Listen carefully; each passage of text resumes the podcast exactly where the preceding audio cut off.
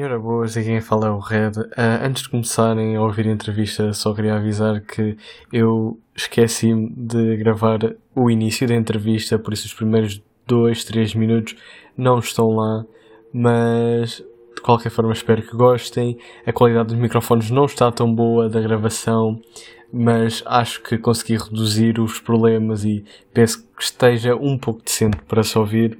E claro, eh, espero que gostem das revistas, esperemos que seja uma de muitas e mais uma vez um grande agradecimento ao Hugo Marques por ter disponibilizado. Ora, a pergunta que ele estava a responder neste momento, a que não se ouve toda, era a responder sobre qual a sua experiência na formação do Futebol Clube do Porto. Pronto, quando nós somos muito pequenos temos sempre uma ambição de chegar aos melhores clubes de Portugal.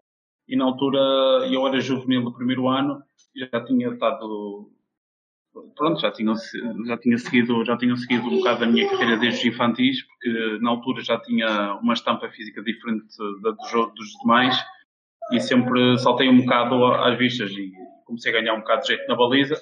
E foi no juvenis quando falaste bem, aí o Virinha, o Márcio Souza, que era um craque, na altura era um, se calhar o nosso maior craque, estava também no Guimarães. O Porto fez uma captação, umas, umas captações ali a nível do Norte e formou uma equipa que depois uh, conseguiu, e eles na altura ainda não, tinha, não tive essa sorte de estar com eles no Campeonato da Europa que eles ganharam no Fontelo, em Viseu.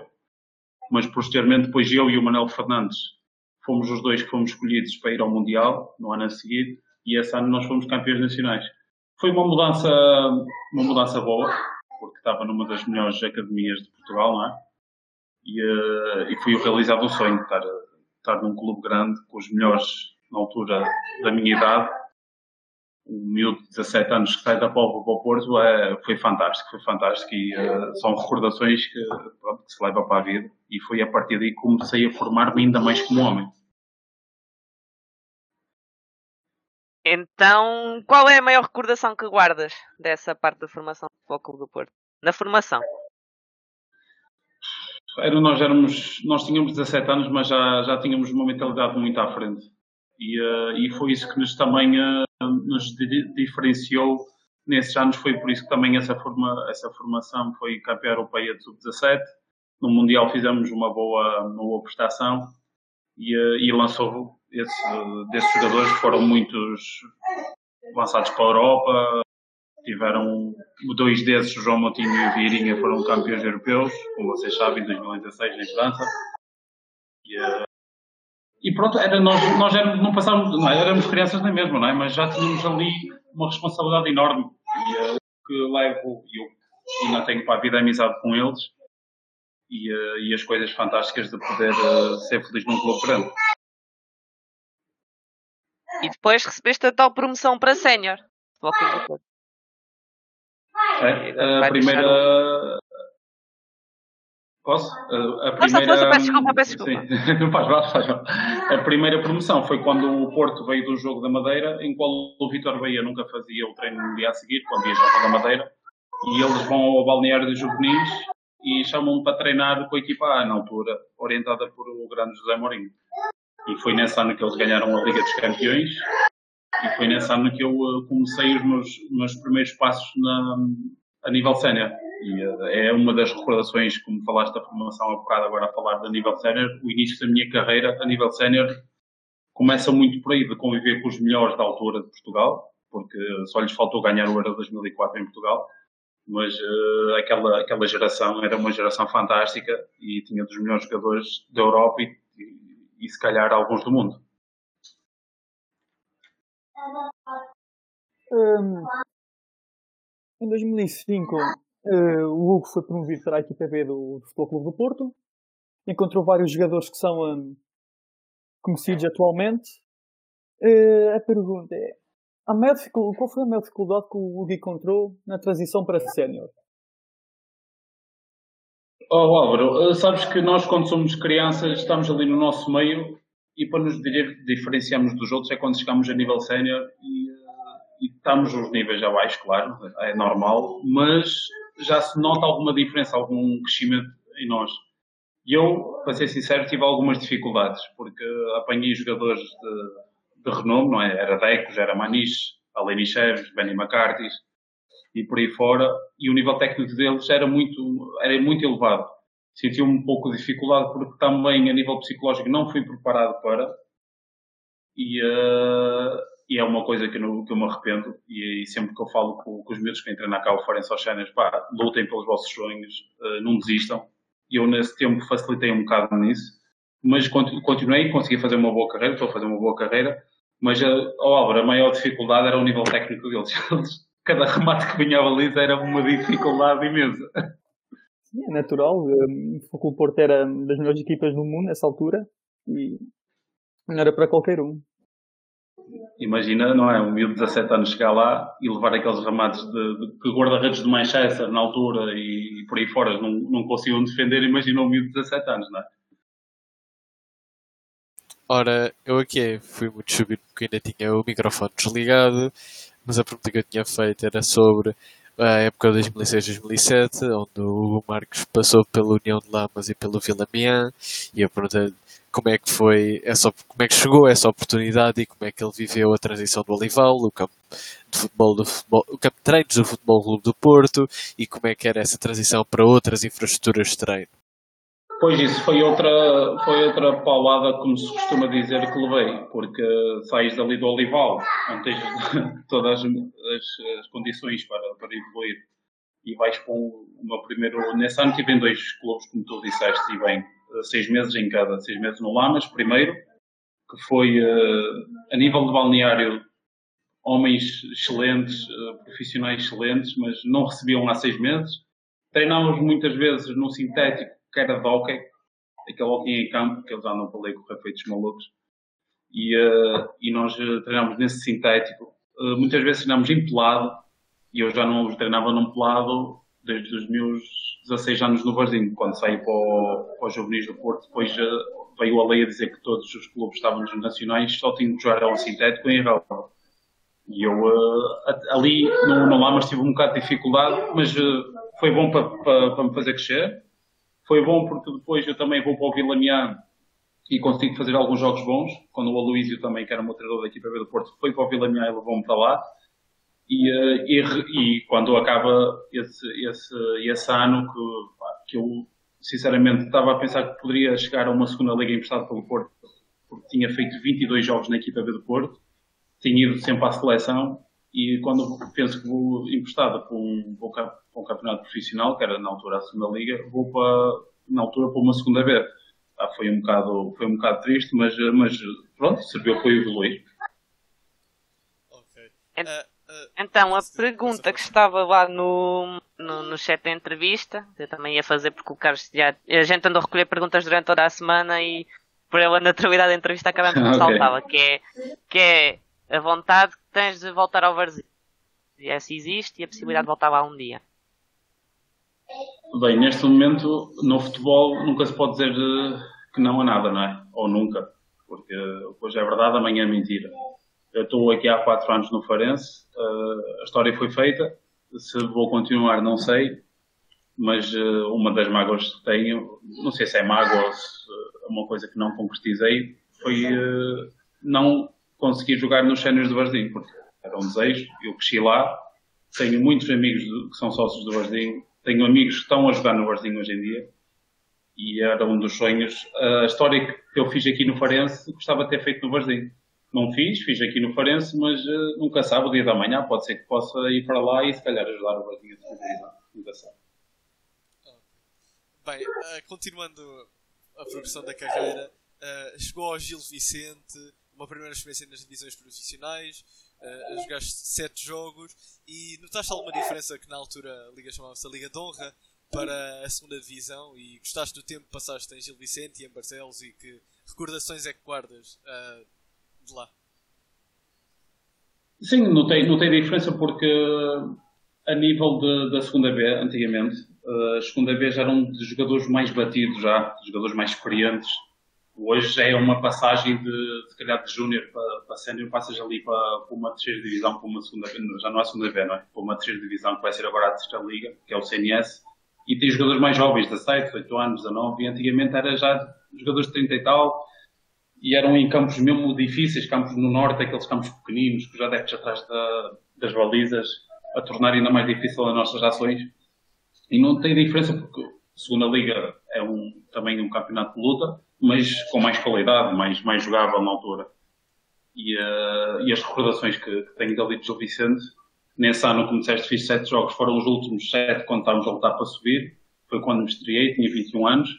E uh, ver aquele estádio cheio a três jornadas de fim para lutarmos para subir foi uma recordação fantástica. Porque eu tive lá três anos no Gil Vicente, tinha contrato de quatro, não cumpri o último que rescindi, mas uh, as pessoas de Barcelos fantásticas, o clube fantástico também, não com muitas condições, mas sempre com um relevado para podermos treinar, que, que já era muito melhor do que eu tinha estado não é? no ano anterior. Mas uh, tínhamos um balneário também fantástico, jogadores muito bons, grandes homens, e, uh, e foi daí também, a partir daí, que eu comecei a sentir o que é que era estar no futebol profissional. Ok, excelente. Depois disso, uh, disseste que rescindiste, uh, foste emprestado pelo Gil Vicente e depois lá jogaste 5 jogos pelo Gil Vicente e depois. O microfone está a falhar, uh, ah, Red, desculpa. Uh, e depois passaste para Angola, para o Cabo Escorpo e agora passa a palavra para o Vicente que vai fazer essas perguntas.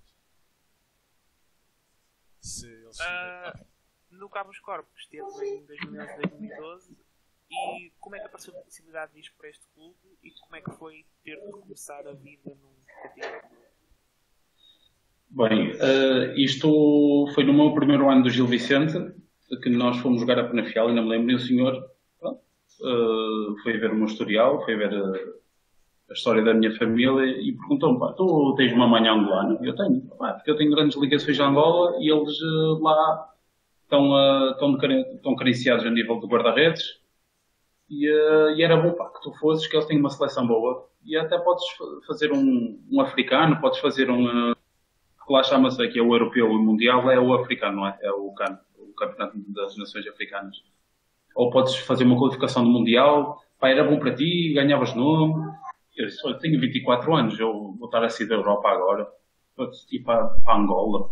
Aí na altura eu rescindi com o Gil Vicente e estava um bocado ali com os problemas de rescindo, não conseguia, ia para a Roménia, depois o, pessoal me levar para a Roménia, na altura eram os tais empresários que falavam tudo e mais alguma coisa e não cumpriam. E fiquei sem nada. E foi quando, em fevereiro do ano a seguir, veio essa, essa proposta. Cheguei lá, vou-vos ser sincero, um bocado assustado porque nunca tinha estado em África. Uh, foi uma experiência nova, uma, um bocado traumática no início porque aquilo é mesmo África. Angola, quando eu cheguei lá, era mesmo África. Não uh, havia muito, muita diferença para a Europa. E nesse primeiro ano, mesmo com essas condicionantes todas, estar sem a minha mulher, os meus filhos, foi fantástico porque consegui ficar em segundo com um clube que só ficava sétimo, oitavo lugar. Fui considerado o melhor guarda-redes do, do, campeonato angolano e, e fui à seleção, estreiei-me na seleção. Uh, e nesse, nesse, nesse 11 do Campos Corte, na altura, tínhamos um grande jogador chamado Rival. E como é que foi jogar ao, ao lado dele? Uh, o que eu sempre falei da minha carreira é que eu só tenho um título, que é uma taça de Portugal. Um título, coletivo e um individual, que é esse tal o melhor guarda-redes. Mas uh, durante a minha carreira eu consegui partilhar o balneário com jogadores fantásticos. E o Rival foi um deles. Que é um, foi o melhor do mundo, ganhou a Liga dos Campeões, ganhou o Campeonato do Mundo, foi campeão por onde passou e estar ao lado do melhor do mundo para qualquer jogador é, é uma coisa fantástica. E eu, eu conheci-o, conheci-o pessoalmente como jogador e como pessoa e o que mais me impressionou foi a pessoa dele, a qualidade da pessoa que ele, que ele transmitia para, para as outras pessoas, porque normalmente os jogadores daquele nível ou têm uh, aqueles tiques de, de craque de vedeta e o rival não era nada assim falaste da, da internacionalização por, por, Angola e porquê tens optado por Angola e não por Portugal? Em primeiro lugar porque foi nesse ano da equipa B do Porto em que havia torneio de Toulon. Uh, o selecionador na altura era o Caçador e ele disse-me, não, tu vais a Toulon porque estás titular numa, numa equipa grande, na equipa B de uma equipa grande e uh, tens estado bem, tens defendido muito bem e ia sempre à seleção, esse ano fui sempre à seleção. E quando chegou a hora de ir a, eh, para ser chamado para o torneio de Toulon, ele foi buscar o Bruno Costa, na altura fez formação no Benfica, e o Bruno Costa nem estava a jogar.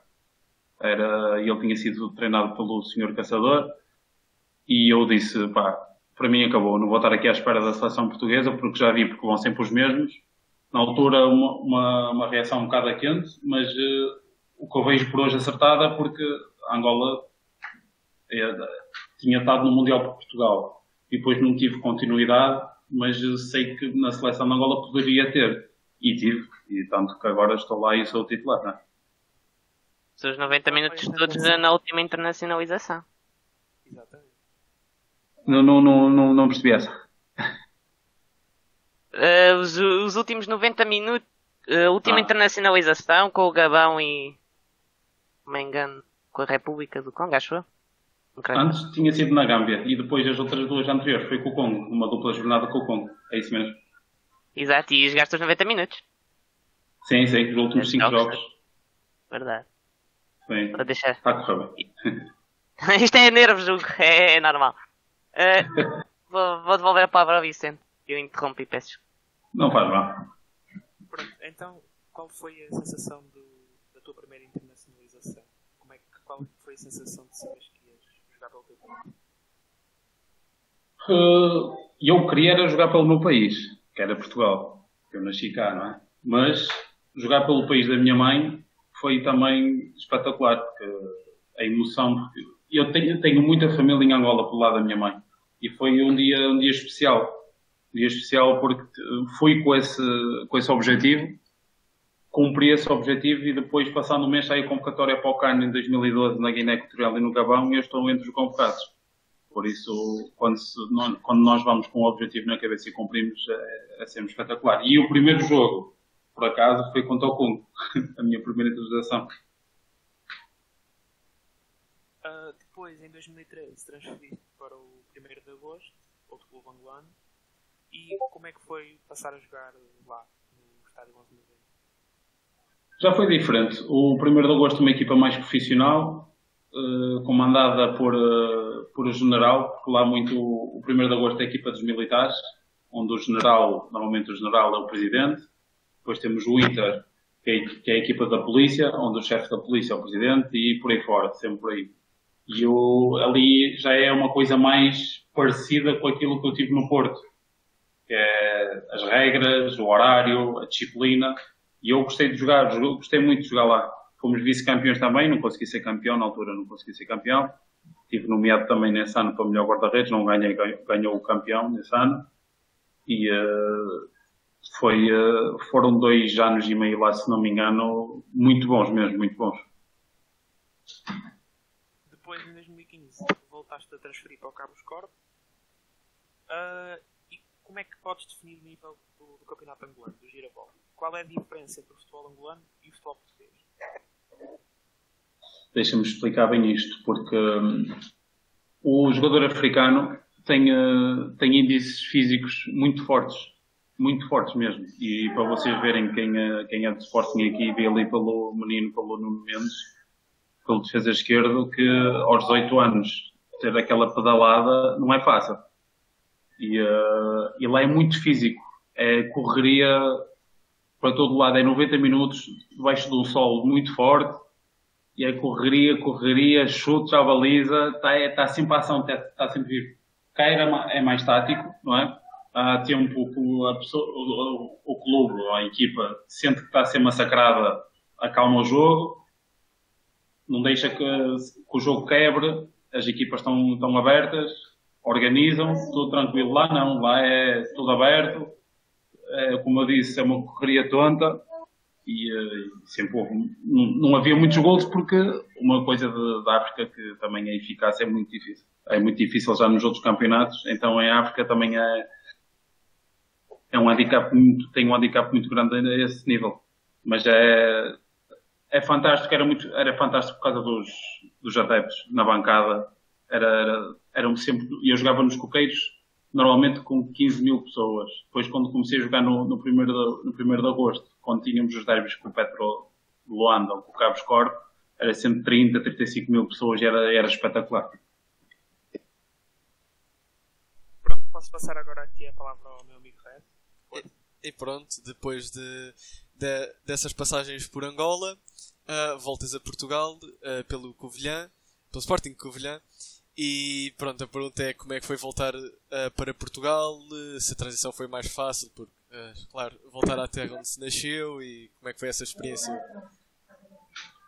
Sim, em Angola já tinha dado tudo, já, já, já queria estar cá com a família, já queria voltar. E, e por incrível que pareça, quando chego cá, aparece-me o Covilhã e eu tenho que ir uma semana a faz, de fazer treinos de, de, captação ou de experiência para, para ver se ficava no Covilhã, porque as pessoas diziam, ah, tiveste muito tempo em Angola, não sei como é que tu estás, não sei se estás bem, se tu não estás. E eu, eu na minha, a explicar, fui considerado o melhor guarda-redes, fui à seleção, uh, fiz uh, quase 100 jogos no campeonato angolano, uh, fui duas vezes vice-campeão, mas mesmo assim tive que ir uma semana, uma semana à experiência e pronto, acabou por correr bem. Finalizada essa semana com o jogo com o Setúbal, qual uh, depois fomos a penalti e defendi um outro penalti e, uh, e fiquei no Covilhã. O qual chegámos aos quartos de final da Taça de Portugal. O Covilhã nunca tinha chegado. Também está na história isso do Covilhã que é bom. E, uh, e voltar a Portugal foi fantástico, porque não há nada melhor que o nosso peixe. E pronto, e como nós temos um membro que é da Covilhã, uh, ele gostaria de perguntar o que é que achaste do clube em si, da cidade, a cidade que é uh, uma, uma das maiores cidades do interior, e se achas que o clube tem potencial para lutar por algo mais daqui a Não estou a ouvir bem o Red. Red, uh, não estou a ouvir uh, bem. Ai, peço desculpa, vou repetir.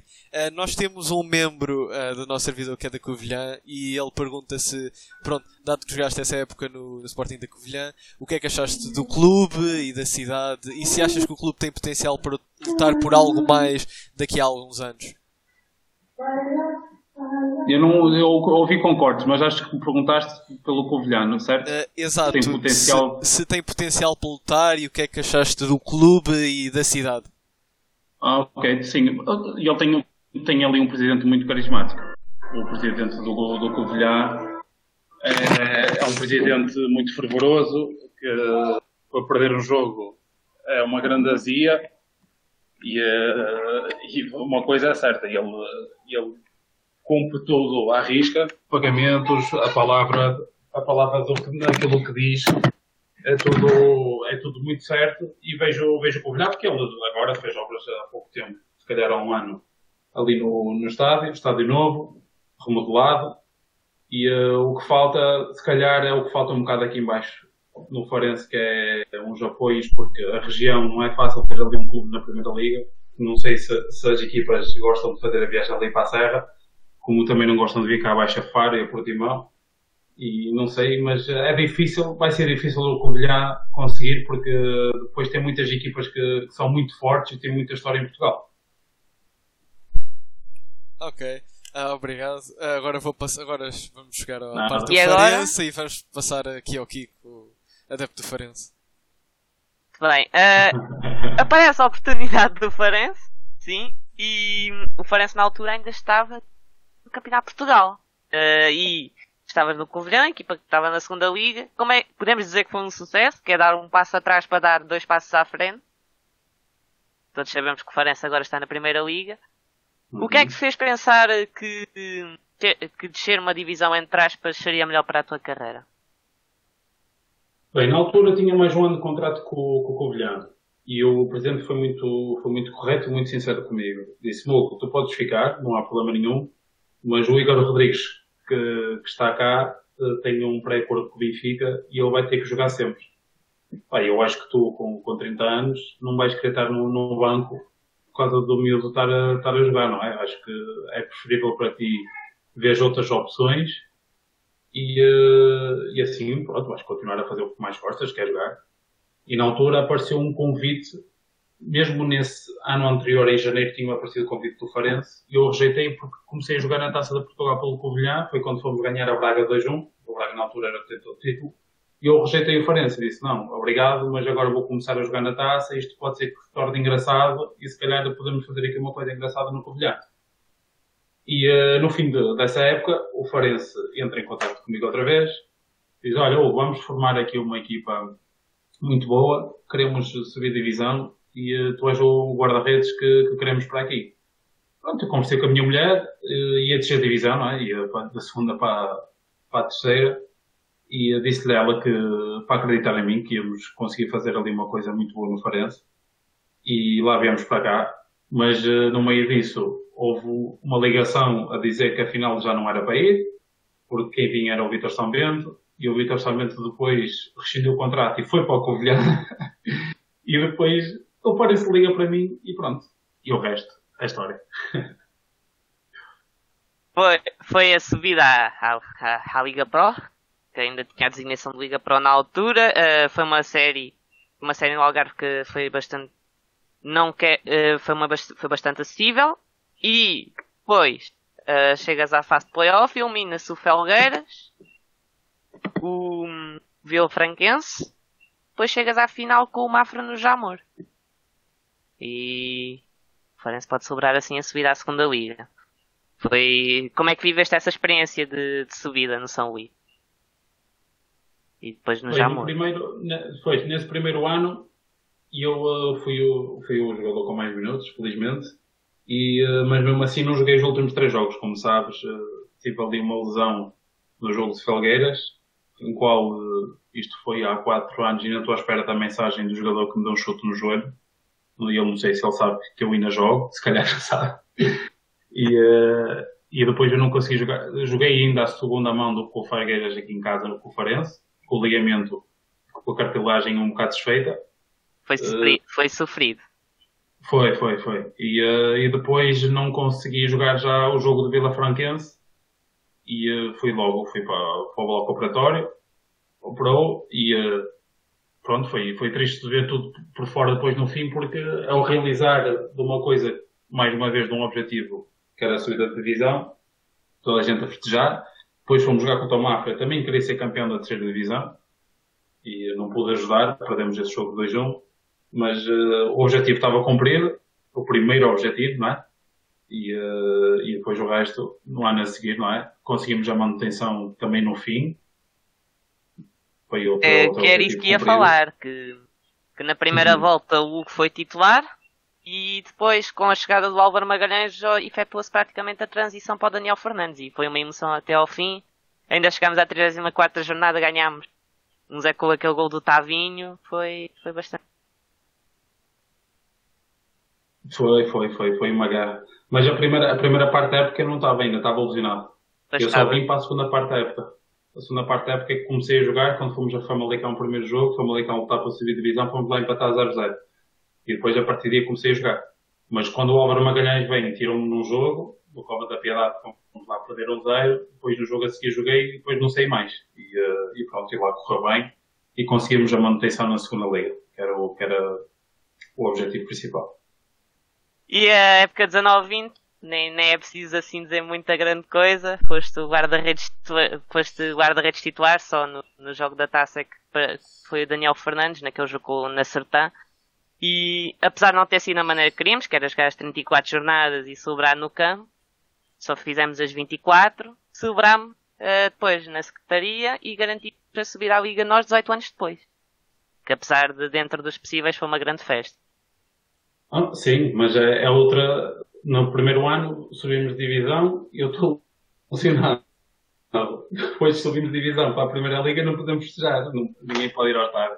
Parece que é, que é de propósito, vai ter que haver alguma festa, não sei, ou vamos à final da taça, ou vamos à Liga Europa, não sei, mas vai ter que haver alguma coisa. Se calhar este ano essa festa vai ser boa, porque não está fácil a manutenção, não é? E vamos é. ter que lutar imenso, vamos ter que lutar imenso. E no ano passado foi muito bom, foi muito bom, 24 jornadas, jogadas, 24 jogos jogados também, foi, foi fantástico. E uh, eu sei que se tivéssemos as 34 jornadas, se calhar ainda lutávamos ali, como estávamos a lutar para ser campeões da segunda liga. Acho que é. tínhamos, tínhamos um plantel muito forte, uma equipa muito boa, um bom treinador e, uh, e, foi, e acho que foi mais que merecido. Nós tivemos, em 24 jornadas, tivemos 22 em zona de subida. Acho que era um bocado injusto chegarem ali no fim, acabou isto, vamos dar isto como cancelado e, e ninguém sobe. Acho que era muito, muito injusto. Era um ano perdido de futebol. Era um ano perdido de futebol. E depois, uh, só chegámos a 2021, tem sido um ano bastante atípico, a nível de os adeptos não podem estar nos estádios. Como é que é entrar no Inferno de São Luís sem a presença dos adeptos? Se na tua opinião uh, consideras que o público já devia ter regressado ao estádio. Sim, eu acho que primeiro é, é muito triste estar num estádio que já viveu tantas glórias e sempre cheio, as pessoas a ajudar-nos quando tínhamos dificuldades, a apoiar-nos uh, quando as coisas não estavam a correr bem. E neste momento entras-te no São Luís, uh, todo despido, não, não, é fácil. E, uh, e nós somos os mais prejudicados, porque se tivéssemos o nosso, o nosso público aqui, iríamos ser mais fortes. E acho que sim, acho que, na minha opinião, como tu perguntaste, se eu achava que eles já podemos ser público, claro que sim. Então, põe-te no meu lugar. Eu, guarda-redes do Farense, estou no estádio e não posso ter adeptos.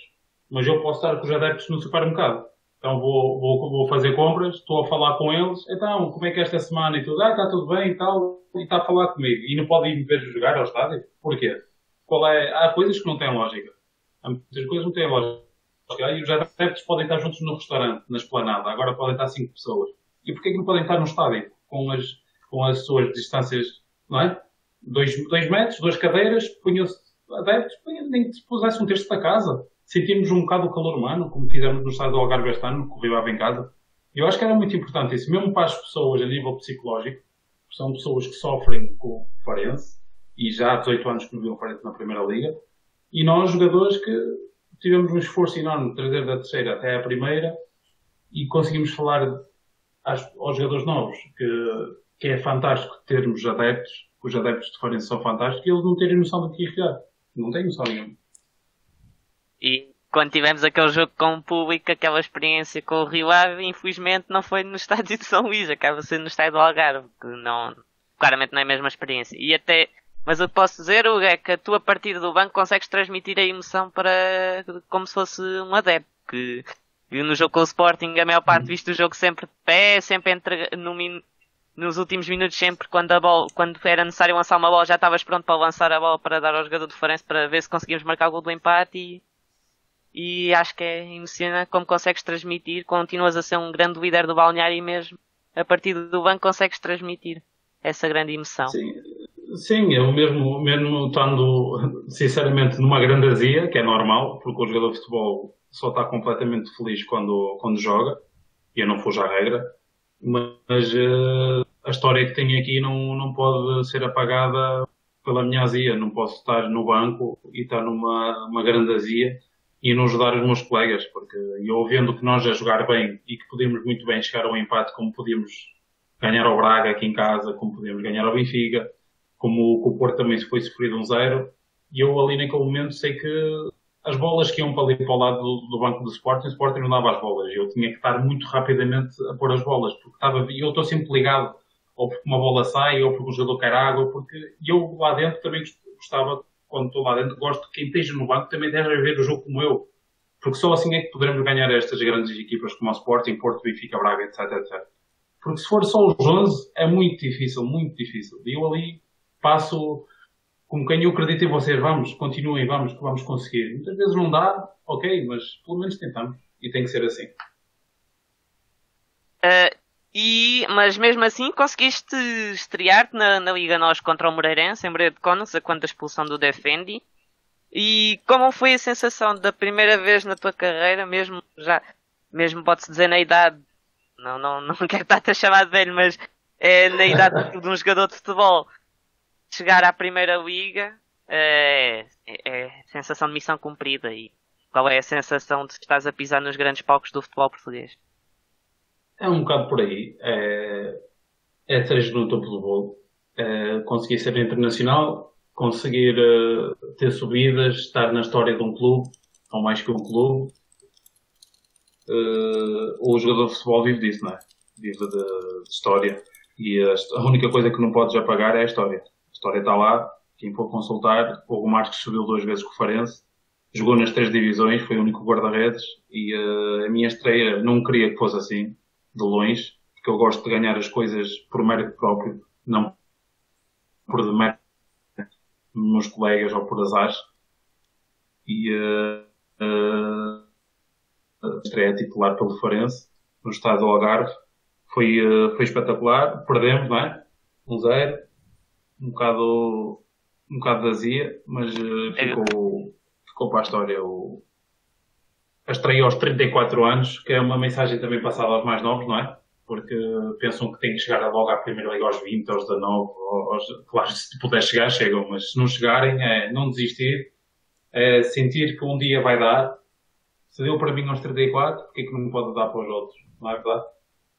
Exatamente. Uh, já agora que estavas a falar há pouco da pandemia e pronto, esta situação toda, uh, toda complicada que tem estado, uh, surgiu-nos uma pergunta que, não, que ainda não tínhamos, que foi do Carlos PDA, a perguntar como é que agora a pandemia tem estado pode ter estado a dificultar o trabalho e os treinos e talvez estágios, não sei como é que uh, tem estado a complicar mais esta situação da pandemia, para além de, claro, uh, não ter adeptos. Bem, nós feliz, felizmente ao Red, nós uh, vamos fazer a nossa vida, não é? Vamos para o treino na mesma, uh, viajamos, estamos nos hotéis, não é? Estamos em estágios. Uh, a única coisa que muda mesmo é, é todas as semanas a fazer o teste de Covid. É impressionante. Nós, eu acho que já vou para aí em 50 testes de Covid, ou talvez mais. Faço aqui, o à seleção faço. Antes de andar de avião da, da seleção, sair de, de, de, Angola para ir jogar ao Congo tem que fazer, sair do Congo para ir para Angola tem que fazer, antes do jogo tem que fazer outra vez. É, é impressionante, estamos sempre a fazer, é uma coisa que muda. Agora os cuidados, é que tens de ter a higiene que sempre, que sempre tivemos, porque nós antes disto do Covid, antes de irmos para a mesa ou antes de fazer uma coisa, sempre lavávamos as nossas mãos, não? É? lavávamos as mãos, tínhamos cuidado com aquilo. Agora, claro, temos de ter cuidado com tocamos, temos de desinfetar. Cuidado com quem estamos na rua, temos de ter a distância.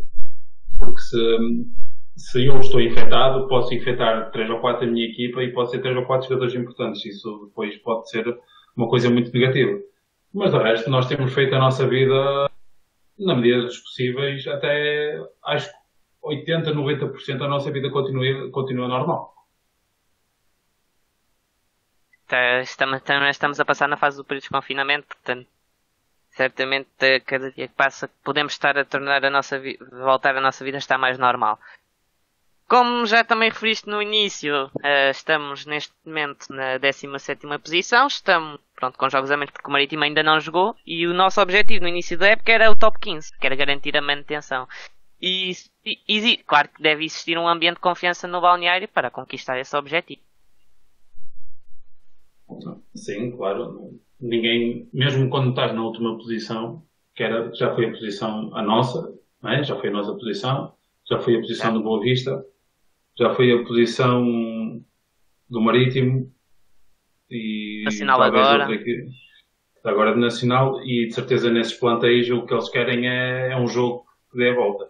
Porque neste momento, agora, ali para, para a 15 posição, já está a abrir um, um fossozinho de 5 pontos. Já estamos a 5 pontos, menos um jogo.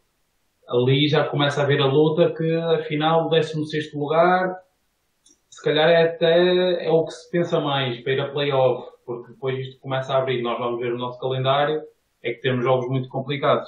Claro que nos jogos mais complicados, muitas vezes é quando as coisas correm melhor. Mas agora as pessoas têm que ser realistas. Vamos ao Dragão, vamos conseguir ganhar ao Porto? Claro confiamos nisso. Mas claro que é um bocado mais difícil, não é? É um bocado mais realista irmos ao Gil Vicente e sairmos lá com uma vitória. O Guimarães, quando vier cá, sim, ok, tudo bem, aqui nossa casa, isso foi, eh, foi visto em todo o campeonato, jogamos de igual para igual com todos. Temos de ser mais inteligentes, claro que temos que ser. Não podemos estar aqui a jogar como jogamos contra o Benfica, Sporting, sempre a jogar olho no olho e eles marcam o golo e acabou o jogo e perdemos. Não pode ser assim. Este ano de transição de segunda a primeira liga para um clube que já não está há muito tempo cá, temos que ser mais inteligentes, temos que jogar mais, mais defensivamente. O Belenenses não tem vergonha nenhuma de jogar assim e está a fazer o campeonato deles. Já está a 5 pontos de nós vão fazendo os pontos deles, ganham um zerinho, vieram aqui ganhar um zero. No primeiro ano de transição, tem, tem que ser assim. Temos que estabilizar o clube na primeira liga primeiro. E claro que há, que há confiança, claro que nós, eh, contra, agora contra o Sporting, viu ontem no jogo que fizemos, não é? O Boatá foi melhor em campo. Defendeu duas ou três bolas do golo. Só que falta o golo ao golo que os outros marcam e nós não marcamos. E nós temos de ser mais inteligentes. Se nós não, não marcarmos, eles também, também não podem marcar. E acho que é um bocado que tem que faltar. Estou uh, aqui também a ler as perguntas também que o chat vai mandando e vem até por a boa altura. Uh, claro, a opinião do que é que é, qual é a tua opinião do chat? Do? Do Southside.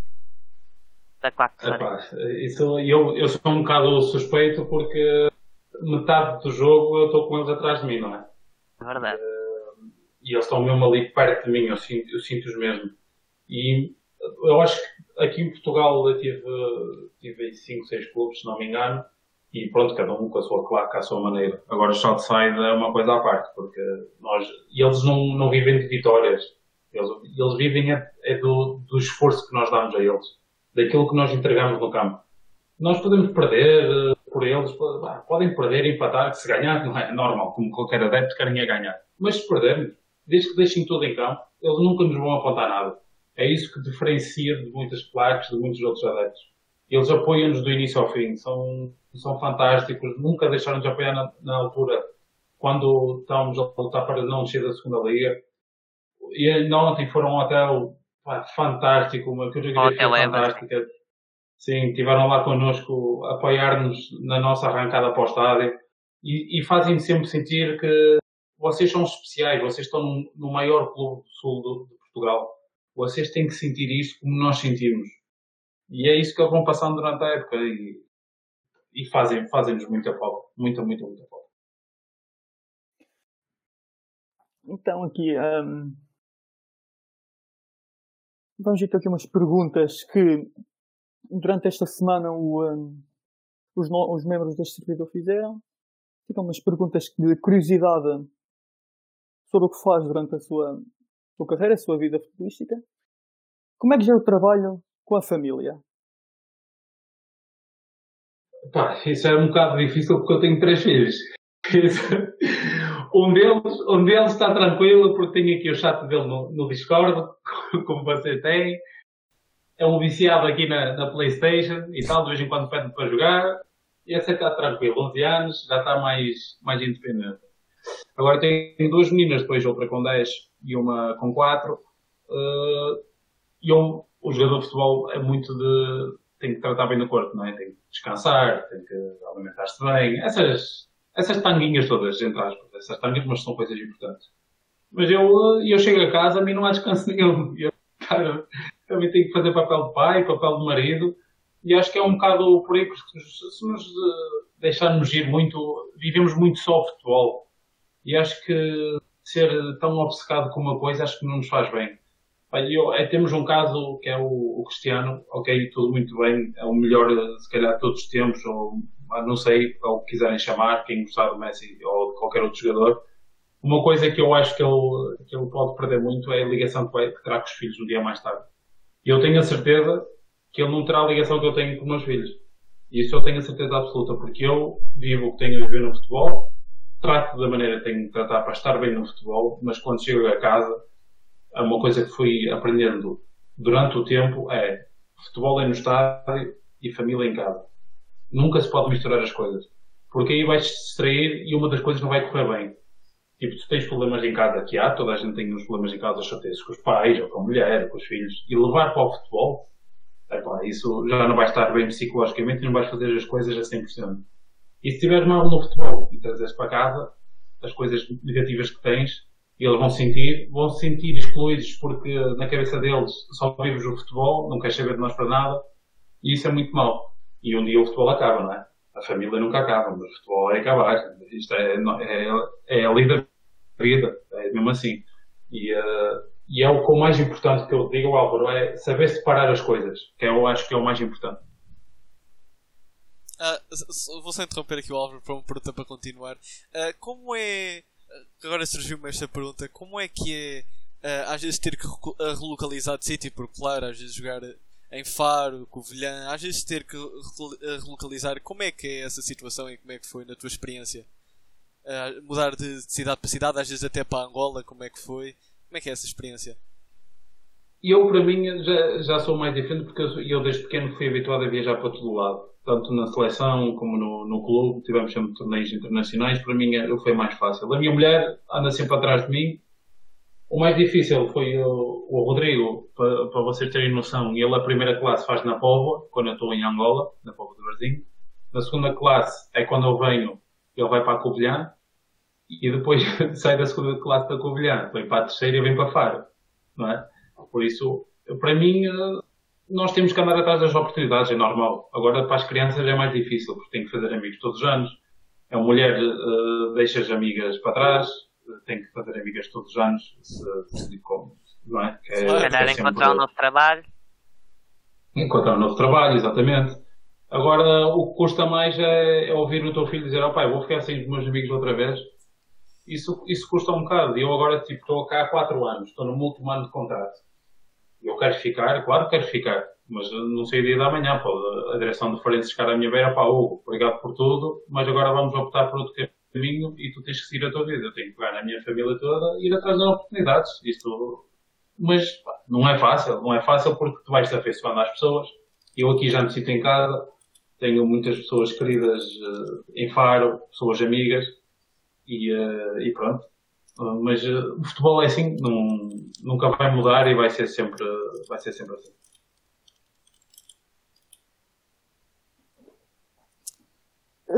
Tem algum jogador idolatra? Tem ou teve? Sim, eu, eu quando entro no balneário e vejo um grande ídolo meu na altura do Porto, que era o Vitor Bahia, fantástico. O Vitor, o Vitor tinha um carisma enorme e uh, para mim foi o melhor guarda-redes português de todos os tempos e, e, a maneira que ele transmitia isso nos treinos e mesmo como pessoa era fantástico. Eu treinar ao lado dele e poder depois uh, viver uh, com ele o dia a dia foi, foi uma das experiências mais enriquecedoras que eu tive, que eu tive na minha carreira profissional. E ele, e outros, mas uh, ele como guarda-redes, é, que era a minha posição, foi, foi fantástico.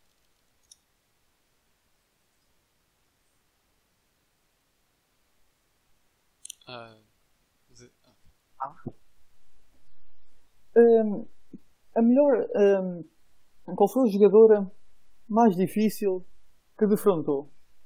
Provavelmente teve algum jogador que não conseguia defender os remates dele, que Talvez o posicionamento. Uh, tive alguns, alguns tramados. Tive alguns tramados que estavam muito bem à baliza. Mas, mas oh, a, nossa, a nossa posição é o que eu costumo dizer, porque a, a minha mulher sofre, sofre muito com isto. Ah, tu és guarda-redes e eu não, não podes golos. Isso. O guarda-redes, a profissão do guarda-redes, infelizmente, é sofrer golos. Porque sem, sem golos, não há, o futebol é mesmo assim, tem que haver golos. E nós, olha, estamos ali, temos que evitá-los, mas vai mais tarde ou mais cedo à gol. E uh, eu tive alguns, mas uh, assim mesmo olhar para um e dizer, pá, é mesmo difícil. Não, era mais uh, um que batia bem os livros, um que batia bem as, as, os livros laterais. Pá, é sempre, eu acho que é mais difícil porque para os jogadores de campo porque o guarda-redes tem que se adaptar a todo tipo de jogador, que remate bem, que cruze bem, que, que finte, que chega um para um e se calhar remata e bate em nós ou finta-nos e tentam contornar-nos. Mas pronto, é como o nível vai, vai, vai subindo, o nível vai subindo e é cada vez mais difícil. Tipo, agora no, na seleção de Angola contra o Congo, tinha um jogador que, que está no Everton, na, na Premier League foi, era um jogador espetacular para a esquerda, muito bom. E depois tinha um ponta de lança, que é o que está, jogou muitos anos no Vila Real, no, na, na La Liga, que agora está na China. Também muito, muito difícil, mas até me correu bem o jogo. E, o Bacambu, exatamente. E até me correu bem. Eu, eu, não é? Bacambu, sei quantos anos no Vila Real, sempre melhor marcador do Vila Real, ele vai chegar a um contra um e eu nem sei o que é que eu vou fazer. Por acaso correu bem e defender bem contra ele senti-me tranquilo contra o Balassi, pá, espetacular. E, pá, é uma questão mental. Acho que é mais uma questão mental.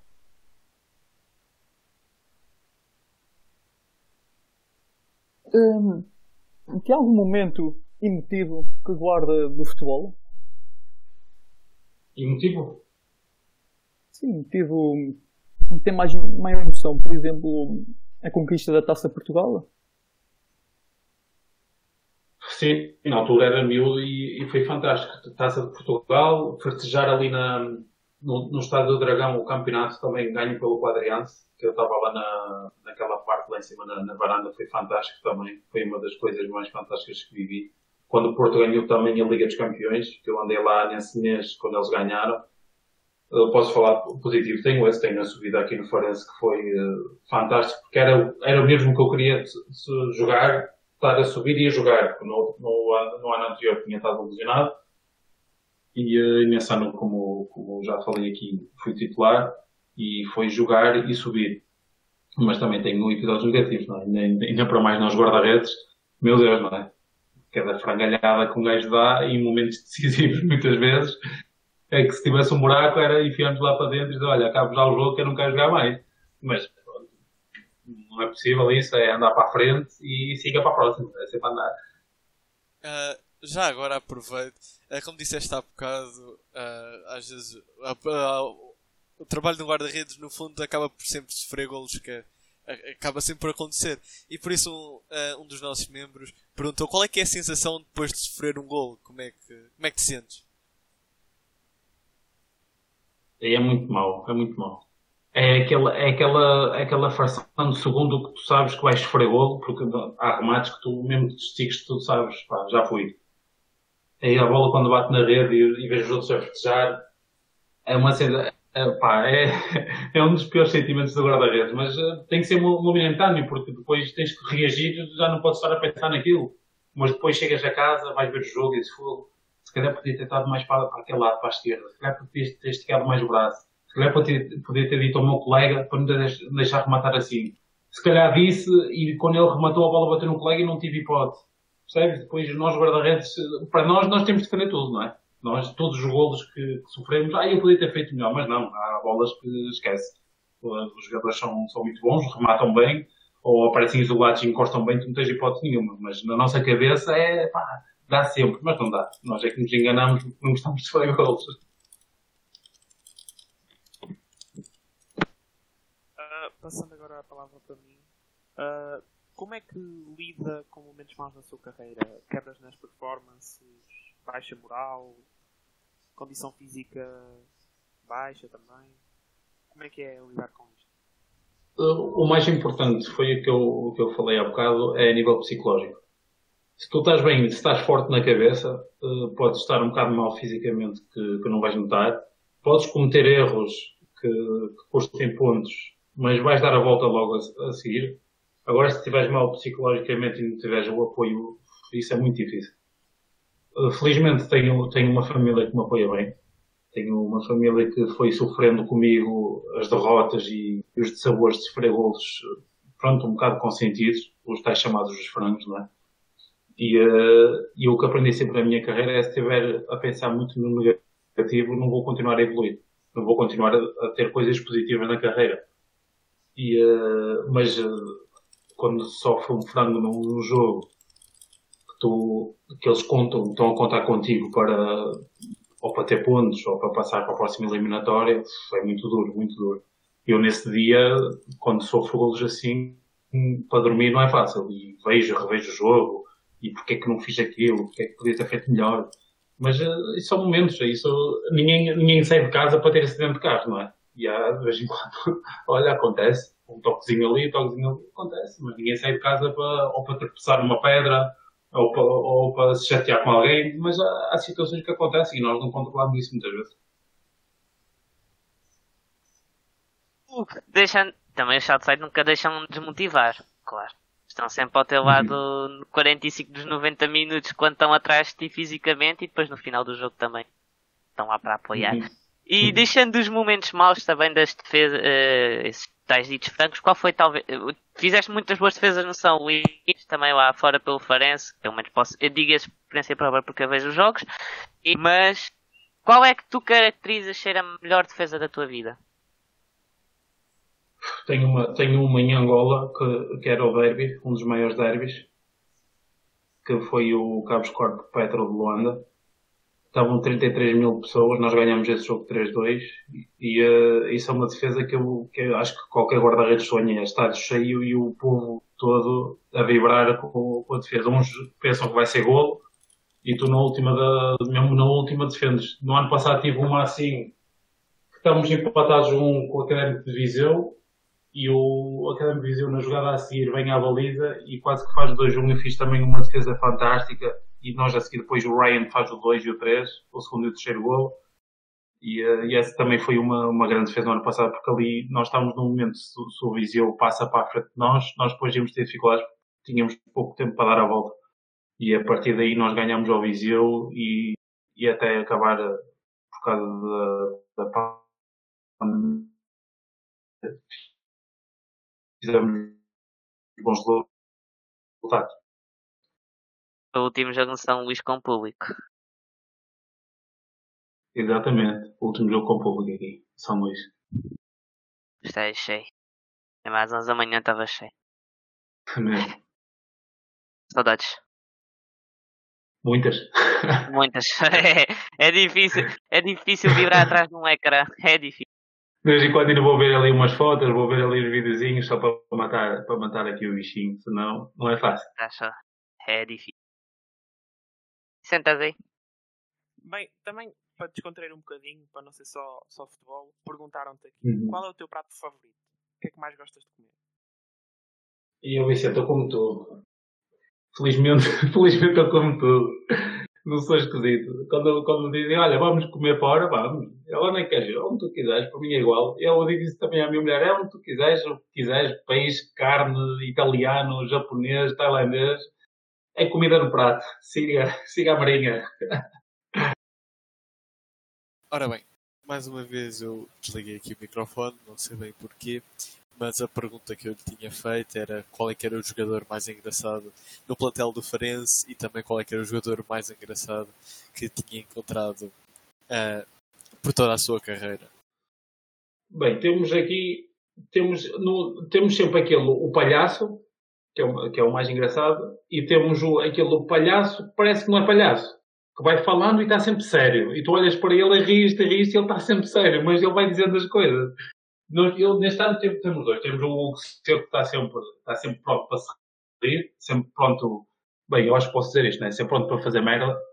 E, eh, e temos o Melo, que é que ele parece está no Big Brother e ele está sempre a jogar, está sempre.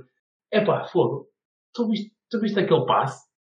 Ele que passe? Fogo, viste aquele que ele passou mesmo com força, pá, e olha que ele está chateado contigo.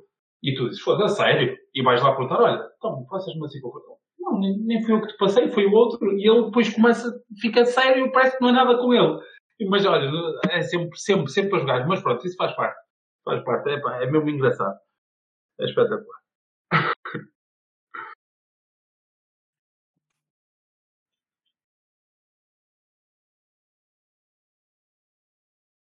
Ah, fizeram outra pergunta também assim, mais engraçada e mais fora de contexto.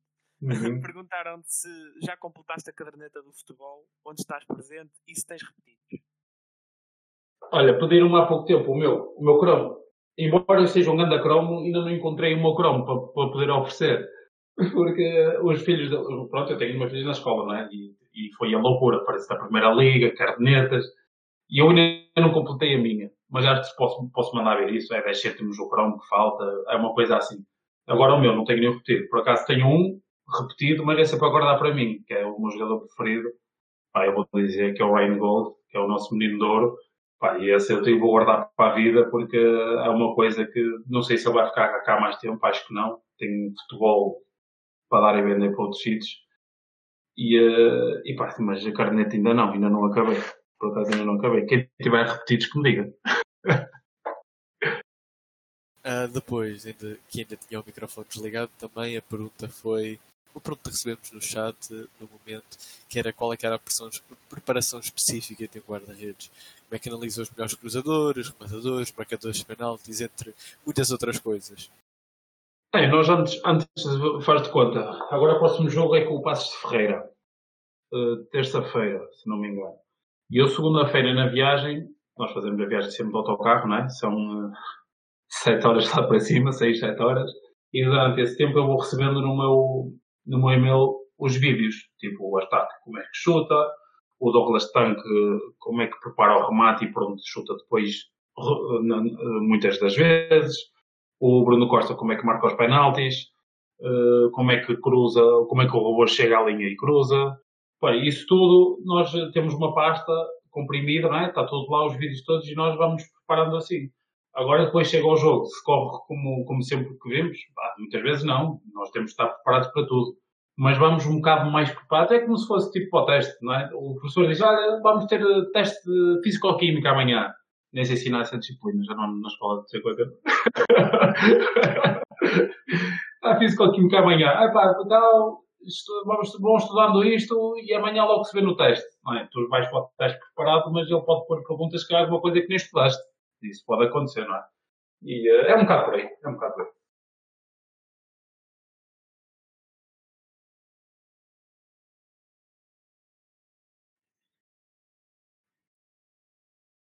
Eu sinto aqui. Qual é a palavra mais usada pelo Mister do Farense, Jorge Costa? Durante no balneário e. e a, palavra, a palavra mais usada. posso falar à vontade, não posso? Claro, sim. Claro, claro, à vontade. Foda-se, caralho, não é assim!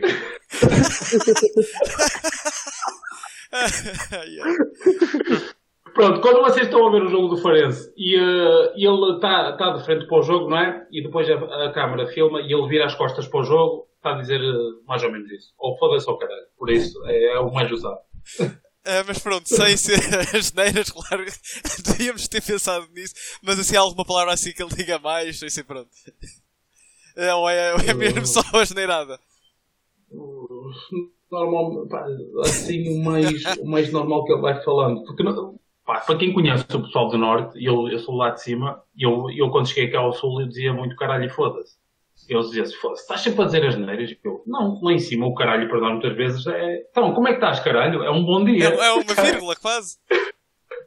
é, é, e é um bocado por aí. E uh, pá, agora a palavra que ele usa muito. Não estou a ver assim uma não, palavra, porque o discurso dele é fluido, é tranquilo quando não está chateado a dizer esses palavrões, é muito tranquilo. Não. Não, não há assim uma palavra muito. que é de Jorge Costa, não há. Ok. Uh, bem, agora passo ao Kiko. Hugo. Se tivesses. Ok, tens uma chamada para candidatar, ao da... para candidatar alguém ao da Voice. Só podes escolher malta do plantel do Farense. Quem é que candidatavas ao da Voice? Quem é que é o melhor cantor lá? Melhor cantor. Quer ser que alguém que cante música lá. Pois, não sei se aquilo é cantar ou gritar, ou muitas vezes, mas o Pedro Henrique gosta muito de estar lá a cantar as, coisas, as músicas brasileiras dele. Agora nem sei se aquilo se é cantar, se é gritar, se, é, se está em sofrimento, pá, não sei, não, não, sei dizer. Mas é, Pedro Henrique. Ora bem, uh... força aqui. Agora uma pergunta mais em relação aos, aos treinos. Uh, o teu treino preferido é o que pratica as tuas melhores capacidades ou as capacidades que tu sentes que és menos bom? Uh, de uma forma diferente dizer, o teu, o teu treino favorito é o que trabalha os pontos mais fortes ou os pontos mais fracos? Eu tive um treinador no Gil Vicente que foi muito importante na minha carreira. Foi o Hugo Oliveira, o que teve no Everton, o que teve, o que teve com o Marco Silva, pronto. Fez carreira com o Marco Silva. E teve no Benfica com o Jesus, foi campeão do Benfica, teve com o Ederson, com os All Blacks, esses gajos todos. E, uh, ele treinava muito sobre o erro. Tipo, ou o erro ou a tua debilidade técnica. Ele trabalhava muito sobre isso. E eu gostava muito desse tipo de treino, porque eu queria, não, queria melhorar cada vez, cada vez mais. Mas o treino que eu gosto mesmo muito é a chamada peladinha, que é campo reduzido, 5 para 5, 4 para 4, e é remates sempre a torto e direito e muito, muita bola, jogar com os pés, eh, defender, técnico. Eu gosto muito desse, desse estilo de treino.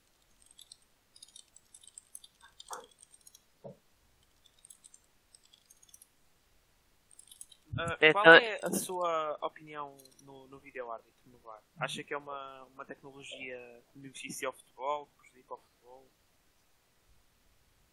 Ao Farense prejudica, aos pequeninos prejudica facilmente.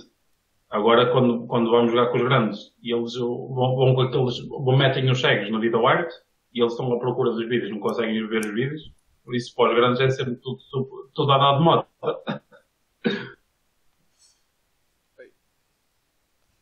Uh, e, e, achas que há alguma coisa que pode mudar em relação ao VAR? Ou, pronto, aqui vai mais ao, aos clubes de futebol e isso, mas Uh, em concreto, houve. Uh, se há alguma coisa que se pode mudar em geral, E também no futebol português, o que é que achas que se pode mudar para melhorar?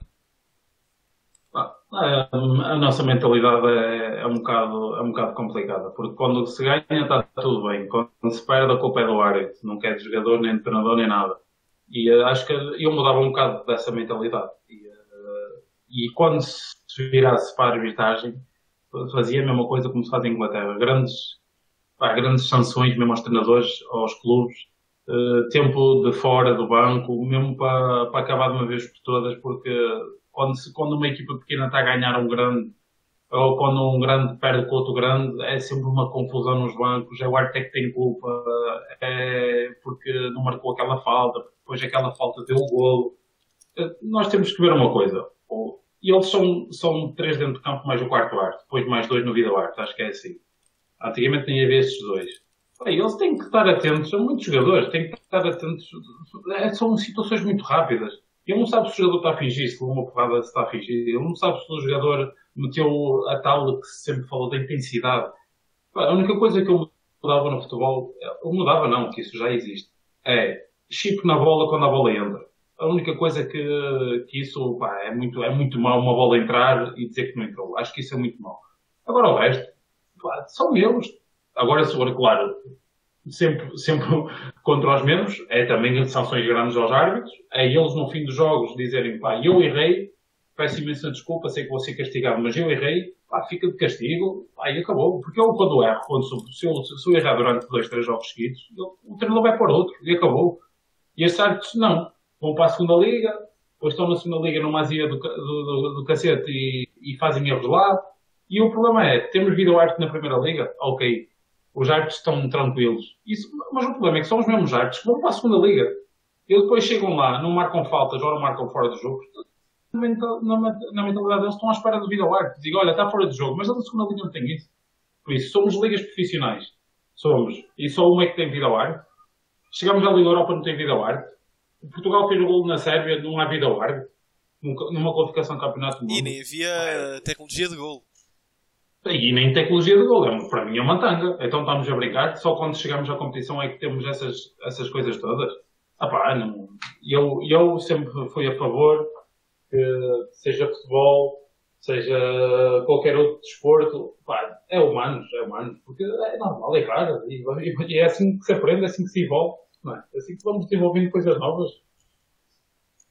Ah, e já agora, falando em árbitros, achas que melhoraria talvez a performance dos árbitros ou coisa assim, de estarem com, por exemplo, a gravarem o áudio deles e o que falavam durante o jogo e o que dizem e isso estar disponível ao público, achas que isso melhoraria também a qualidade e, do futebol e beneficiaria toda a gente?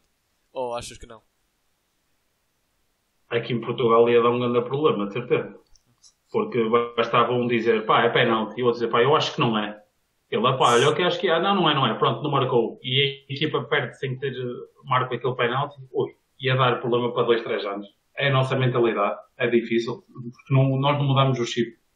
É o que eu digo, se nós ganhamos está tudo bem, se perdemos vamos sempre encontrar o erro, ou porque é por causa da relva, ou porque não regaram relvado, ou porque o árbitro não viu a jogada que antecedeu uma falta, que depois deu o golo, percebes? Agora imagina o outro, o colega dizer, olha, pá, eu acho que é penalti e o gajo que está, tipo, o auxiliar diz, não, eu não acho que é. Siga, não é? Olha o problema exato. que isso iria dar na cabeça é, da, da nossa cultura. Realmente, nem nunca tinha pensado nisso. Isso. Boa. Fui. pois, exato. Realmente. Uh, bem, eu agora deixo outra vez para. Acho que era o Vicente, queria falar agora. Ah, sim, perguntam aqui no, no chat se pode contar alguma história de balneário engraçada. e não só do Farense, claro, se houver outra também engraçada de outros clubes. Exatamente. Isto é aquele momento que temos 20 mil histórias e depois que eu me lembrar uma não temos, mas espera, deixa-me só lembrar aqui. Uma no Farense, olha, ah, há uma fixe no Farense. Nós tínhamos um brasileiro que era o, o Sávio, não sei se, ok, se te lembras do Sávio. Sávio, Sávio Maciel, sim. Pronto, Sávio Maciel, Maciel era o Brazuca que tu dizias assim, olha sábio, amanhã à tarde vamos fazer aqui um churrasco. Pá, não tens de trazer nada, nós vamos, com o dinheiro da caixinha, vamos fazer o churrasco. E ele, ok, ok, percebido. E não percebeu nada. Não aparece ao churrasco. Uh, aparece ao fim da tarde, quando nós estamos a acabar o churrasco. É, olha, era, era sempre assim. Nós, já sabe, então não dissemos que íamos almoçar depois do treino aqui no churrasco. Ele, ah, percebi à noite. Mas sempre assim, sempre coisas diferentes. E é um dia, o palhaço do seco, não é? Olha, o sábio vai comigo sempre a pé para casa, que nós vimos aqui perto do estádio. Eu vou mandar, tu vais mandar mensagem para mim e mandas mensagem para ele também, porque eu sou um dos capitães. Manda mensagem para ele a dizer que amanhã o treino é bidiário e ele tem que vir equipado como se fosse para estágio. Tipo, de fato treino mesmo. Eu também, eu sei. Vamos lá. E ele, olha, e eu vou dizer que amanhã não posso ir com ele, porque se eu for com ele não vou equipado, e ele vai equipado para o estádio e vai sozinho. Eu, não acredito que queres fazer isto ao rapaz. Ele, faz, faz, faz, faz, faz, faz. Ok? Olha, mando mensagem de voz, uh, sábio, é para dizer que amanhã há mudanças de plano, uh, amanhã vamos ter, fazer diário, mas temos que ir de fato treino, temos lá uma sessão de fotos e temos que estar todos de fato treino, como se fosse, fosse estágio. Por isso traz o teu fato treinozinho, passa aí a, a t-shirt para vir para o estágio, bem tranquilo. Eu, ah, ok, ok, parceiro, obrigado. Estamos no balneário, marcamos uma hora para estar todos juntos e vem o sábio, em estilo pela rua, ao de sol, pela rua de Faro, para treino. E todas então, foi, este gajo, hoje é sexta-feira, o jogo é domingo, o Farense já vai fazer estágio na sexta. Chega lá ao balneário e está maltinha, tudo bem? E nós, ó oh, sábio, o que é que estás a fazer? Não, o Hugo mandou vir e fazer treinos. E eu disse que o estágio é sábado à tarde, o que é que tu já estás a inventar? Eu, porra, percebi o mal outra vez, pá. E não, não tinha percebido mal, ele tinha vez percebido. Ele chegou lá de frente. Olha, foi espetacular, foi espetacular. E, uh, então, e de outros clubes? Não, não houve assim uma, assim tão boa como no Farense? Ah pá, de outros clubes, de outros clubes. De outros clubes, há um episódio, mas isto, pronto, vou ter que contar, é África, mas vou ter que contar este episódio nós, em África, eles, eles são muito crentes e acreditam muito na bruxaria. Ah pá, tu se, se acordares e a porta estiver aberta, é porque houve ali um espírito de caralho, não sei o quê. Pronto, acreditam em coisas que, que, é impossível nós acreditarmos aqui na Europa. E vamos jogar, vamos jogar hum, contra o Desportivo da Cala. Jogo fora, tal, avião e tal. Chegamos lá e contamos a chegar para entrar no balneário, o nosso presidente põe-se à frente da porta do balneário, mesmo assim com quem aqui ninguém passa. E eu, o que é que se passa aqui? E ele, malta, temos que ir à volta, temos que entrar pelo estádio, pela bancada, e tem aquelas redes, aqueles estádios antigos da terceira divisão, tinha que se abrir a porta no meio do campo e entrar por aí. E nós, eu não acredito nisto, passar pelos adeptos, aquilo cheio em África, em Angola, quando vai jogar fora, os estádios enchem, fica numa abarrotada. Há mortes e tudo, pessoas que, que, são esmagadas, é uma confusão enorme. Eu não acredito que vou passar aqui da, da bancada. Ele, não, não, temos que passar ali, porque se passarmos aqui neste balneário vamos perder. Eu, ok, tudo bem, eles é que sabem, deixei-os ir à frente, grande confusão, a polícia não deixava entrar no estádio, tínhamos que ir pelo balneário. Era o gajo no speaker, por favor, por favor, vamos pelo balneário, e nós nada. Vamos nós pelo meio, lá conseguimos entrar tal. Equipámos no banco de suplentes, para vocês terem noção disso, como é que isto é. Banco de suplentes e tal, e, e nós um zero na primeira parte a ganhar. E o presidente, eu disse, eu disse, isto tem muito feitiço, vamos ficar aqui no, no, no banco. O, no, o nosso central vai à casa de banho, ao balneário. Vem ele do balneário e o presidente, o que é que foste fazer, pá? Ele, ao presidente estava a apertar, tive que ir ao balneário dele. Ei, pá, vamos perder isto. Olha, chegamos ao fim do jogo, perdemos 2-1. O gajo chegou a Holanda, o gajo chegou a Holanda, foi despedido, rescindiram o contrato, mandaram embora para o clube dele. Olha, foi, foi demais, demais. Olha, e não tivemos hipótese nenhuma, eles foram melhor que nós. Melhor que nós, golos, golos mesmo, pá, normais, grandes golos, e perdemos, então. É, pá, eu, pronto, eu fico com essa história para a vida e conto sempre porque é, é impressionante. É impressionante. Uh, já agora, tem alguma superstição jogos ou durante os jogos? Que se falou na bruxaria? Ah, não, não, não, não. Não, não, nem podia ter porque ali, quando cheguei à Angola, a Angola foi espetacular. E eu quando, eu quando chego ao hotel, eu estou sentado numa mesa e vem uma pessoa, lá é muito normal, se tu estás sozinho, alguém quer conversar contigo, pede, olha, posso-me sentar? Eu, como estava ali sozinho, eu, olha, ok, senta aí. E vem um gajo angolano e diz, olha, tu és o guarda-redes que veio agora da Europa, não és? Eu, sim, sou, sou, sou. Eu, olha, só para dizer uma coisa, se te oferecerem água, se te oferecerem comida, pá, tu não aceites nada. Tu não aceites porque aquilo é feito isso, pá. Eu disse assim, então espera aí, eu venho aqui ao restaurante, se eu pedir um prato de comida, não posso comer? Ele disse, é pá, tens que ver quem é o cozinheiro, porque mesmo o cozinheiro, eu sou amigo, eu não vou estar aqui a morrer de fome, caralho. Olha, não, mas não tenho, não tenho nenhuma suposição. Não tenho, existe alguém no Farense ou que tenha. Pronto, em Angola já vimos que é, é um bocado bizarro para nós. Mas assim, alguém no Farense ou agora em tempos mais recentes tenha assim algo parecido ou não? Não, aquele, aqueles, aqueles, aqueles jogadores que se benzem, jogadores que ficam a rezar, sabe, os brasileiros têm muito essa cultura de, de ajoelhar e apontar para o céu. Não sei se estão à espera que vá chover, pá, não sei. Tenha, o gol é para Deus, o coisa é para Deus, é tudo para Deus, e eles, eu acho que eles não, não fazem nada sozinhos, digo eu. Eu acho que temos que acreditar um bocado em nós também, porque senão isto é obra do acaso. Mas, uh, mas pronto, eles, uh, eles têm as crenças deles, respeita-se, claro que sim. Eu estou aqui a falar, mas respeito. Mas uh, pronto, passa muito por aí. Mas, mas para rematar, para, para acabar isto da, da parte das histórias, vou-vos contar uma, uma muito boa, com o melhor do mundo, o Rivaldo. Que ele chegou-me a contar, isto é uma história fantástica. O Rivaldo, na altura, chega a Barcelona e o contrato dele de publicidade, um dos grandes contratos que ele tinha era com a Coca-Cola na altura da... Não, com a Pepsi. Atenção, com a Pepsi. Ele até tem um, um comercial com a Pepsi que o filho dele entra lá. Depois vocês podem, podem ver isso. E ele vai almoçar com, com, com o homem da Pepsi e, eh, e chama o empregado de mesa. Oh, amigo, se faz favor, pode... Claro, ele é brasileiro, não. Eu estou a falar assim. Uh, amigo, se faz favor, pode, pode ficar. Ele liga lá, olha, vai-me fazer um favor, um favor bem grande. Você vai-me abrir uma lata de Coca-Cola e uma lata de Pepsi.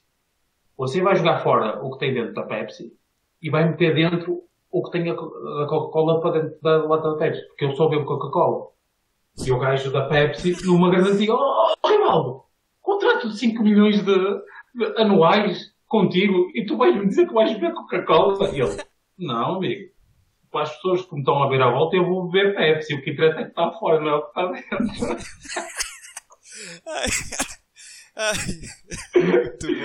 Não, essa foi espetacular, foi espetacular. E pronto. E ele é assim, pá, o que interessa é o que as pessoas veem, não é aquilo que eu estou a ver lá dentro, não é? E pronto, foi um bocado por aí. E bem, agora esta pergunta é, é, mais sobre ti, que deixámos esta pergunta um bocado mais para o final, que foi agora feita.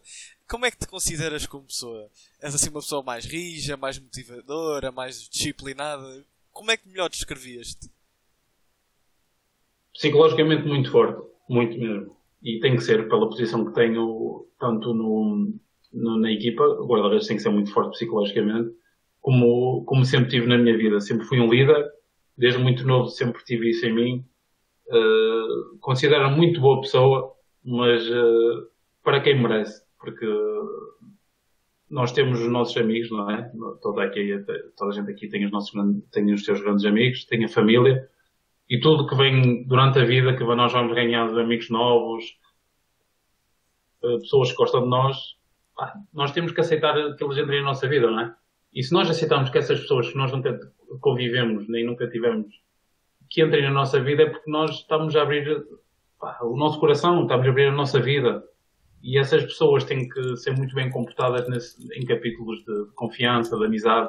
Porque se, se não for assim, não vale a pena. E eu, eu aí já, pá, desculpem a pressão, já sou um bocado fodido. Pá, ou é, ou é amizade mesmo, ou então é para esquecer, porque, pá, não há espaço para, para traições, ou, ou para, esse, para esse tipo de coisas. Bem, Hugo, uh, já, já vai uma hora e meia, ainda temos uh, cerca de duas dezenas de pessoas a ouvir, uh, deixa eu ver aqui o número certo. 22. Temos 22, 22, 22 pessoas a ouvir e está a correr bastante, bastante bem e agradecer a todos bem. que ficaram aqui a ouvir. 26 sim, contar com, com, com, connosco, com. Uh, vamos terminar com e o futuro, Hugo? Uh, que plano tens após terminar a carreira? Se queres continuar no futebol, se queres ir como treinador de guarda-redes. Certamente o Miguel Rosa é um exemplo que foi guarda-redes do Farense e seguiu a carreira de treinador de guarda-redes dentro do clube. E, e então, qual é o plano que tens após terminar a carreira? Bem, neste momento estou a tirar o, o segundo nível do EFA, do EFA Basic, que, que depois uh, tenho como por objetivo tirar o terceiro e quarto nível. Já me estou a precaver porque depois uh, também estou a aproveitar agora porque isto, por causa do Ruben Amorim, por causa do Silas, isto já algum, já alguma facilidade Muito maior. tempo a é um curso de treinador. Sim, sim, agora já está mais, mais encurtado, felizmente. E uh, eu, eu na, minha, na minha ideia, eu gostava muito de ser treinador principal. Uh, é um grande objetivo que tenho. Acho que tenho perfil para isso. Agora, claro, depois a vida é que vai, vai me dizer as oportunidades que eu possa ter, porque uh, o Nuno Espírito Santo sempre quis ser também principal, começou como adjunto do João Ferreira foi treinador de guarda-redes também, uh, não me lembro aonde, nem sei se foi com o João Ferreira também, e depois é que optou por uma, por uma carreira mais a solo, e, uh, e é, é, o futebol é oportunidade, não é? Nunca, não posso dizer que de, um dia para amanhã tenho um treinador muito bom e digo, olha, eu quero que seja o meu treinador guarda-redes. E eu vejo, eu gosto do projeto, se calhar vou. Mas a primeira opção é ser, eh, é ser treinador principal. Bem, então esperemos assim no futuro, daqui a uns anos, o ver como treinador principal. e é que era muito bonito. Era espetacular, mas não, não é para tipo virar costas ao jogo e dizer foda-se caralho, como o nosso amigo já está. Exato. Verdade. Hugo, muito obrigado, disponibilizaste o teu tempo para falar connosco. Uh, foi um grande prazer, foi uma bela conversa. Mais uma vez a provar a grande pessoa que tu és e foi bastante bom. Acho que o público gostou. Uh, acho que no chat, pelo que está a ver, pessoas que estão a agradecer pela entrevista, pessoas a dar a mensagem de apoio. E é, é isso que a gente quer: é, é, poder passar um bom tempo a conversar com um jogador de futebol profissional. E quero reiterar uh, o agradecimento. É, pronto, da minha parte também o meu agradecimento. Uhum. Uhum. E Não. da minha também. E da minha também. e acho que em todos, daqui, todos os membros aqui do servidor agradecemos muito. Sim, sim uh... gostei, gostei muito de estar aqui este, este, esta hora e meia com vocês. Aqui o Vicente, o Vicente fez um excelente trabalho em vir conversar comigo na, no, no meu Instagram, não é? E eu normalmente, uh, vou ser sincero, quase não respondo a muitos porque muitos são apaixonados pelo Farense há 4, 5 meses, desde que o Farense veio para a Primeira Liga, depois todos querem camisola, todos lembraram-se que quem é o Hugo Marques agora no Farense e, eh, e, e, infelizmente o futebol é um bocado assim. Mas uh, quero agradecer a vosso, aqui o convívio com vocês, foi espetacular, gostei muito. Espero que daqui a alguns meses possamos fazer outra vez em junho vou ter a qualificação para o Campeonato do Mundo ali contra o Mohamed Salah. Vai ser muito, vai ser muito bom, vai ser um bom duelo. Se calhar esse, a pergunta, acho que foi o Álvaro que me fez essa pergunta aí, se calhar que vou apanhar o jogador mais difícil da minha carreira. Exato. Não apanhaste só o amanhã contra o Gabão também. Não, não, ainda não apanhei, não apanhei. Em setembro vou apanhá-lo, mas, mas não jogou este, o último jogo não jogou, já tinham passado e ele, ele foi logo é. por não Portanto, que agora está internado e tudo, está, está com a, Pois é, com, com malária. malária. É, não é fácil. Os países africanos, quando se tem cuidado, não é fácil. E pronto, se calhar aí vai ser o meu maior desafio ali, o nosso Mohamed Salah.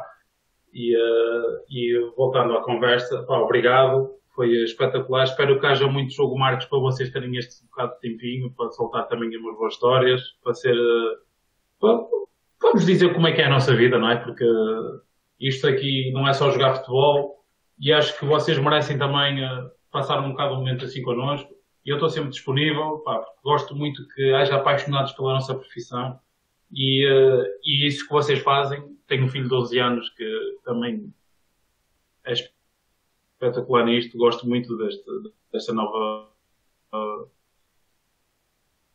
desta nova fase da tecnologia e, uh, e agradecer-vos mais uma vez. E um grande abraço para todos.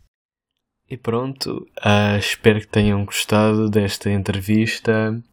Gostaria só de deixar um agradecimento especial ao Vicente, pois sem ele esta entrevista nunca teria acontecido. Também um agradecimento ao Kiko e ao Álvaro uh, por terem feito, ajudado a fazer esta entrevista. Uh, um agradecimento a todos os nossos membros que fizeram perguntas de, na semana anterior e claro, também um agradecimento ao Marcos mais uma vez por se ter disponibilizado a fazer isto e um agradecimento a todos os que viram uh, ao vivo uh, esta entrevista e todos os que chegaram aqui até ao fim e ouviram esta uma hora e meia desta conversa. Uh, claro, se não estiverem no nosso servidor de Discord, podem entrar, o link deve estar a algures, numa descrição ou uma coisa assim. E obrigado!